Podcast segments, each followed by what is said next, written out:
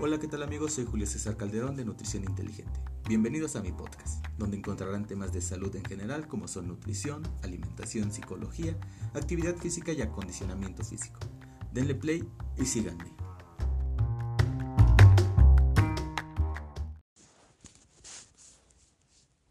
Pues bien, hoy vamos a hablar sobre un tema que causa mucha controversia en el área de la nutrición. Así es, hablaremos de por qué me dejó mi ex. Ok, no, mentira. Hablaremos sobre los edulcorantes.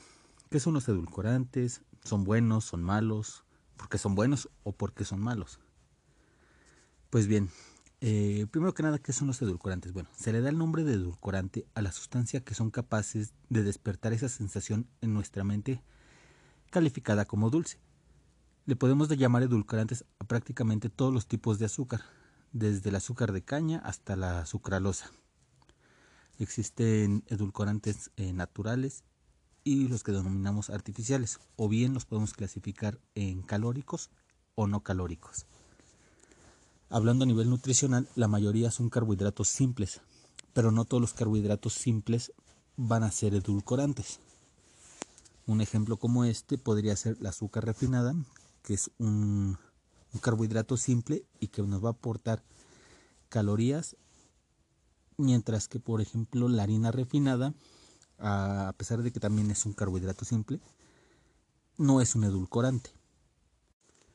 Ahora bien, vamos a hablar de qué tipos de edulcorantes tenemos. Eh, vamos a clasificarlos en calóricos y no calóricos. Ok, calóricos se llaman así porque van a aportar calorías al organismo.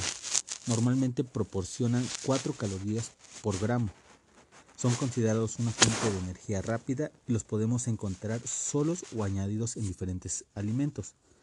Por ejemplo, en pastelería, en la industria del refresco, este, en, bueno, en diversos productos como son los jugos industrializados, entre otras cosas. Este, ahora bien, los edulcorantes no calóricos son sustancias que endulzan, que se unen a los receptores eh, o papilas gustativas de la lengua y mandan un mensaje al cerebro de que percibimos algo dulce, es decir, algo que nos va a gustar. Eh, bueno, de hecho el gusto es uno de los cinco sentidos que más se desarrolla al momento de nacer. Es este el que atrae al bebé hacia el pecho de la madre para que pueda succionar su leche. Eh, bueno, ya la leche materna por sí sola eh, es, un, este, es un alimento, una, un fluido que tiene un sabor dulce por naturaleza. ¿Ok? Eh, es de ahí la, importancia que durante los primeros seis meses de vida la alimentación sea exclusiva de la leche materna. No empezar a darle que el refresco, que el juguito, que el té, que porque el bebé se le antojó. Al bebé no se le va a antojar porque nunca lo ha probado, entonces no va a saber qué es, qué es lo que le están dando. Entonces, exclusivamente pura leche materna hasta los seis meses. De ahí en adelante, eh, cuando se inicie con la lactación, vamos a procurar que estas papillas se inicien principalmente con vegetales y que no sean añadidas eh, sal ni azúcar. ¿ok? Para que el bebé pueda percibir eh, adecuadamente los sabores de cada, de cada alimento y no genere este gusto eh, o esta afinidad hacia los alimentos más dulces de lo normal. Este, pero bueno, regresando al tema de los edulcorantes, ¿qué tipos de edulcorantes eh, no calóricos conocemos? Bueno, eh, existe una gran variedad de, edulcorantes, este, como les habíamos mencionado, tanto de origen natural como de cierta forma artificial. Ok, bueno, los más comunes son el aspartamo, es conocido porque es 200 veces más dulce que el azúcar eh, común. Este, este edulcorante ha tenido cierta cierta eh, controversia porque se mencionaba que producía fuertes migrañas, entre otras cosas. Eh, esto es real, pero solamente en personas que, que presentan cierta, cierta hipersensibilidad a este compuesto. ¿Ok? Eh, también tenemos el glutamato monosódico. Este eh, edulcorante ha sido, bueno, ha sido prohibido en varios países. Eh, desafortunadamente aquí donde yo me encuentro se sigue utilizando con mucha normalidad. Este se utiliza principalmente en, alimentos con alto contenido de sodio. Esto para contrarrestar estos sabores eh, tanto dulces como salados. Ya que es como un, gran conservador. Eh, también presentamos, bueno, este, conocemos el acelsulfamo, la sacralosa, eh, la sucralosa mejor conocida como el Splenda, creo que todos conocemos el Splenda. La sacarina, ese edulcorante que, creo que muchos de nuestros padres, abuelos suelen utilizar mucho en sus bebidas. Eh, tenemos los polioles y los polialcoholes. Estos edulcorantes son muy utilizados normalmente en la industria eh, que, prepara los dentríficos, de, las pastas de dientes este, o, los chicles, las zonas de mascar. Pues bien, entonces, ¿por qué se han, causado tanta polémica los edulcorantes? Eh, bueno, los edulcorantes son eh, una sustancia relativamente nueva, eh, tendrán unos cuantos años que empezaron en el mercado, este, y porque, bueno, la, la, razón por la que empezaron a causar tanta polémica es que se ha escuchado que los edulcorantes no calóricos crean una cierta confusión en el cerebro por los receptores que perciben el sabor dulce, pero no les aporta energía. Es decir, el cerebro crea esa confusión en que, ok, estoy recibiendo algo dulce, eh, pero no me está aportando eh, energía. Entonces, de cierta forma, les produce más hambre.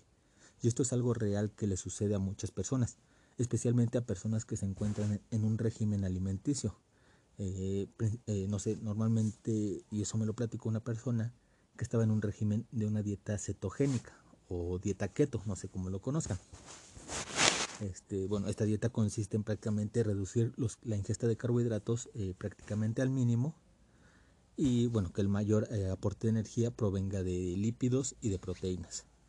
Entonces se utilizan estos tipos de, edulcorantes para sustituir el sabor dulce y que no pierdan ese estado de, cetosis. ¿Ok? Ahora también hay estudios que muestran todo lo contrario, es decir, que no producen ni más hambre ni más eh, como antojo hacia los alimentos dulces, este, y que por el contrario ayudan a perder peso más fácilmente.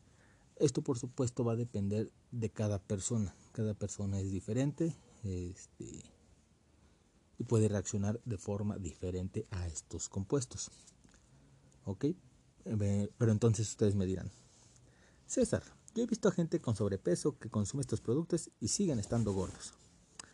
Ok, sí, pero no es porque lo, que porque lo consuman estén gordos. Realmente esto va a ser una herramienta para el proceso de su tratamiento nutricional.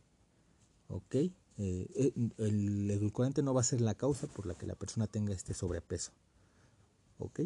Eh, de, cierta, de cierta forma, la persona no quiere estar con este sobrepeso y siempre va a buscar una alternativa para poder lograr, sus, lograr sus objetivos y ser una persona más sana. Este, así como muchas personas que se meten al gimnasio, que, que empiezan a consumir eh, más agua, o inclusive hasta los productos milagro, lo hacen para lograr estos, eh, para lograr sus objetivos. Eh, más adelante hablaremos sobre los productos milagro y, que entendamos bien cuál es como su función. compararemos algunos a ver si funcionan o funcionan o cuál es su método de, de acción, a qué están enfocados realmente. Pero bien, volviendo al tema de los edulcorantes, hay estudios de intervención que confirman que los edulcorantes ayudan a reducir circunferencia, peso y porcentaje de grasa en pacientes en un tratamiento nutricional adecuado. ¿Ok? Esto nos quiere decir que no solamente por consumir los edulcorantes la gente va a perder peso. No, es un proceso eh, que se debe complementar entre la actividad física, la dieta y estas herramientas como son los edulcorantes, entre, otros, eh, entre otras cosas. ¿Ok? Eh, pero ¿cómo es que funcionan realmente? Bueno, esto se debe a que los edulcorantes no, no calóricos eh, no aportan calorías o aportan un mínimo de calorías pero a mayor dosis. Es decir, si, como mencionábamos, que el azúcar eh, por cada gramo aporta 4 calorías, muchas veces los edulcorantes requieren hasta 10 gramos, es un decir, para aportar solamente una caloría. Entonces requiere mucho más cantidad para lograr conseguir este, este aporte energético. Lógicamente, si nosotros empezamos a aumentar estas cantidades, el sabor es más dulce y entonces se empieza a perder el gusto, porque también uno se, llega a empalagar con, tanto, con tanta dulzura. Entonces, para que nos quede un poquito más claro, el edulcorante me va a ayudar a reducir las calorías que voy a consumir.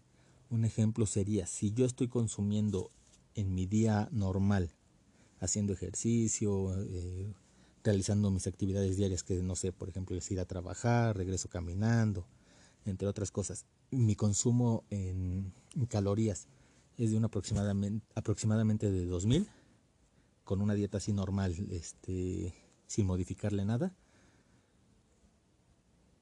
Podría reducir hasta un 10, 15%, hasta 20% con estos edulcorantes. ¿Esto por qué?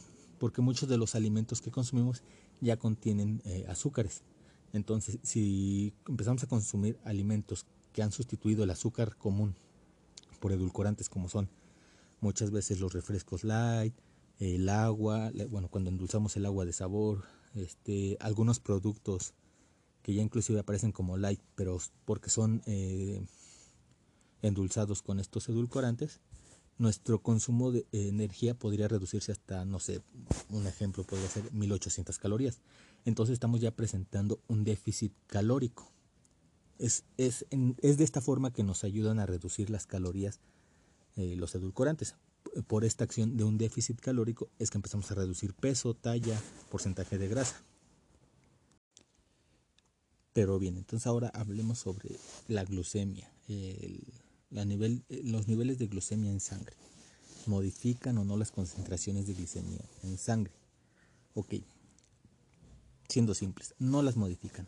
Ok, podrán consumir eh, estos productos y no les va a alterar sus niveles sanguíneos. Es decir, si los tienen altos se van a quedar altos, pero si, si, si tienen algún padecimiento en el cual al consumir azúcar se les eleve, con estos no va a suceder. ¿Ok? Eh, esto es bueno y es malo a la vez. ¿Por qué podría ser malo? Ok, eh, si se padece diabetes tipo 1 o que dependan de insulina para su tratamiento, eh, hay ocasiones en el que se presentan cuadros de hipoglucemias, es decir, que tenemos, como se dice vulgarmente, el azúcar baja en sangre. Entonces requerimos algo dulce para nivelar estos niveles de glicemia en nuestra sangre, ya que también el tenerlos bajos no es del todo bueno. ¿Ok? Pero si por el contrario nuestro problema es que consumimos algo y se nos sube eh, los niveles muy rápidamente, entonces eh, esto nos va a ayudar a controlarlo más fácilmente. ¿Ok? Creo que esto es un punto muy sencillo a tratar. Eh, otra cosa que tienen eh, estos edulcorantes es que son fermentables en el intestino. ¿ok? Eh, como sabemos, tenemos una microbiota intestinal, el cual nos ayuda pues, a regular muchas cosas, prácticamente estamos controlados por esto. y esta microbiota se alimenta de azúcares. Entonces, esto al final de cuentas termina siendo de cierta forma un azúcar, un, este, que va a ser fermentable eh, en, el intestino. Entonces esto nos puede llegar a producir distensión y gases por la fermentación con las bacterias. ¿Ok? Esto claro si se consume en altas dosis. Eh, si consumimos un sobre al día, realmente no nos va a pasar absolutamente nada. Otro efecto adverso que suele presentarse mucho, y esto más con los eh, polialcoholes, eh, por ejemplo el sorbitol, el gilitol, el malitol, es que igual en altas dosis pueden eh, presentar efectos laxantes. Eh, como los habíamos mencionado, estos normalmente están más presentes en los dentríficos, dentrífico, dentríficos, en las pastas de dientes y en las gomas de mascar. Entonces, bueno, sí se ha visto que hay gente que tiende a consumir mucha, ¿cómo se llama? Muchos chicles eh, por cuestiones de ansiedad, porque les gusta, etcétera, etcétera. Entonces empiezan a tener efectos laxantes, ¿ok? Igual con los las pastas de dientes. Este, hay gentes, hay personas que tienen estas manías por lavarse tanto, tantas veces la, la boca o que inclusive eh, llegan a consumir la pasta de dientes que les produce este efecto laxante. ¿ok? Eh, ventajas que llegan a presentar. Bueno, como ya lo habíamos mencionado, eh, creo que la principal ventaja es que nos ayuda con el déficit calórico, porque no nos aportan calorías o tantas calorías como, como cualquier otro azúcar natural. ¿Ok? Eh, no producen caries, eso es algo bastante bueno. Eh, ya que, bueno, también al tener bacterias en la boca, eh, estas no, no, no, interactúan de una forma que nos produzcan problemas de caries en, en, los dientes. ¿Ok? entonces, ¿a qué conclusión podemos llegar con esto? pues miren, desde mi punto de vista nutricional, y personal, creo que son una buena herramienta. No son algo malo si se saben utilizar adecuadamente. Este, son una gran herramienta para personas que quieran perder peso. Eh, sé que hay mucha gente que se cuida, que lleva un régimen alimenticio, que, hace actividad física y, le gusta cuidarse, evitando consumir eh, calorías de más. Esto es una muy buena alternativa, inclusive para las personas que, que sabemos que, que nos llevan un estilo de vida muy saludable y que están empezando a cambiarlo, es una gran herramienta. ¿Ok? Pero no por eso también debemos de satanizar a los edulcorantes calóricos, como son el azúcar, ya que recuerden que también se requiere de ellos para tener energía. Y normalmente, ya sonó mi alarma, la alarma de mi reloj, este, normalmente eh, nos van a proporcionar energía inmediata, energía rápida. Esto cuando nos va a ayudar. Nos va a ayudar, como bien lo mencionamos, mm, en personas que presentan eh, problemas con sus niveles de glucosa en sangre, que llevan, llegan a presentar una baja. Eh, esto les va a ayudar a, establecer sus niveles rápidamente. En personas que realizan actividades o ejercicio de actividad física de resistencia, es decir, ciclismo de montaña, este, maratones, ejercicios de larga duración, que requieren eh, tanto una carga energética larga como una carga eh, energética inmediata. Llega a haber periodos en el que la, eh, sentimos el bajón, entonces unas gomitas, tantita miel, azúcar, etcétera, etcétera, etcétera, nos van a ayudar. ¿Ok? Otro consejo que les quiero dar es que no les tengan miedo. En algún momento se llegó a decir que que producían cáncer, que, producían trastornos este, neurológicos. Bueno, se han hecho estudios, realmente eh, son productos muy estables, muy seguros, si se usan adecuadamente. Recuerden que todo en exceso nos va a producir un daño. Hasta los vegetales más puros nos pueden producir un daño. Eh, no porque sean productos químicos significa o, es sinónimo de que van a ser eh, malos o que van a ser dañinos. ¿ok? Siempre acérquense a su profesional de la salud, ellos los van a saber orientar, les van a saber decir las cantidades adecuadas de lo que debemos consumir, ¿ok? Pues bien, esto ha sido todo, espero les haya gustado el tema de esta semana, eh, ya nos veremos muy pronto. Si tienen ideas para nuevos temas, algunas dudas, no duden en escribirme en mis redes sociales, en Instagram, Twitter, eh, yo con gusto los voy a leer y empezaré a planear los temas para, para abordarlos.